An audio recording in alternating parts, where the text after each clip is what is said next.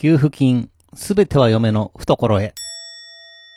どうも、ラフでございます。飲み仲間4人で作ってるグループラインがあるんですけど、まあコロナの影響で全く飲みに行けてないわけでございます。この中の一人に、寂しがり屋の浜ちゃんがおりまして、え寂しすぎて夜中の2時にグループビデオ通話を突然始め出すんです。さすがに誰も応答しません。で、まあそれが2、3日続いてたんですけれども、まあたまたまね、休み前ということでですね、私そのビデオ通話にね、出ることが1回だけできたんですね。えーそしたら浜ちゃん嬉しかったんでしょうか。そっから毎日夜中にビデオ通話を開催してるんです。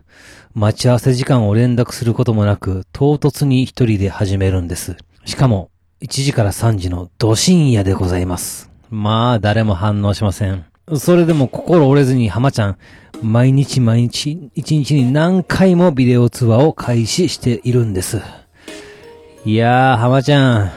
もうそうなったら、ストーカーやん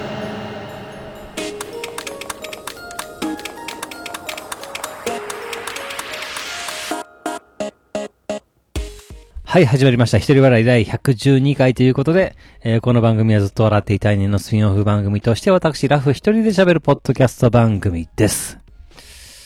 あのー、世界の渡部さんやってしまいましたね。しかし、もう芸能人の不倫が話題になるのをやめてくれませんかね。その度に、ラフはやったことないのかって、ジュニアが嫁の目の前で聞いてくるんです。いや、あの、だからさ、それは、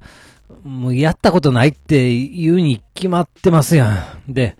えー聞かれるたびになんとなく、ドキってするから、なんかぎこちない感じで答えるし、そしたらなんか、うーん変な汗も出てくるしで、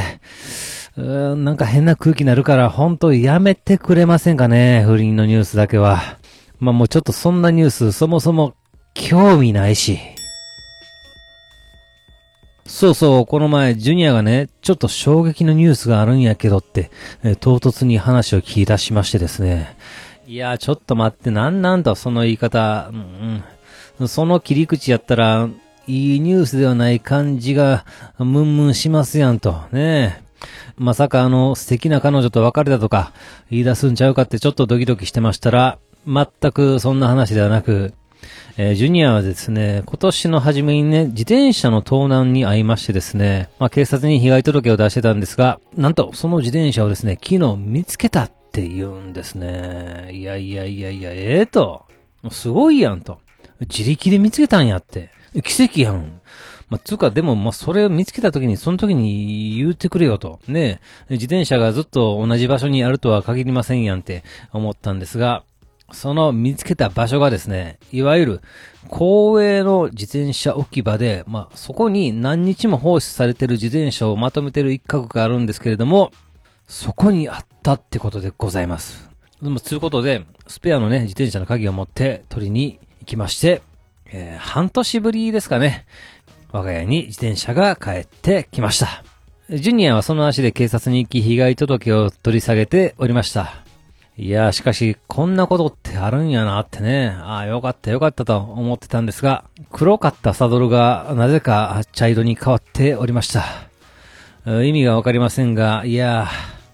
ー、なんか、シュール。そして、やっと見つけ出して自転車を取り返したジュニアに対して、ちゃんとガキせえへんからこんなことになったんやって、半年も前のことを怒り出す嫁。いやー、こちらも、シュール。そして、自分で犬を膝の上に置いたのに、あら？いつの間にここに来たのっていう嫁のお母さんも、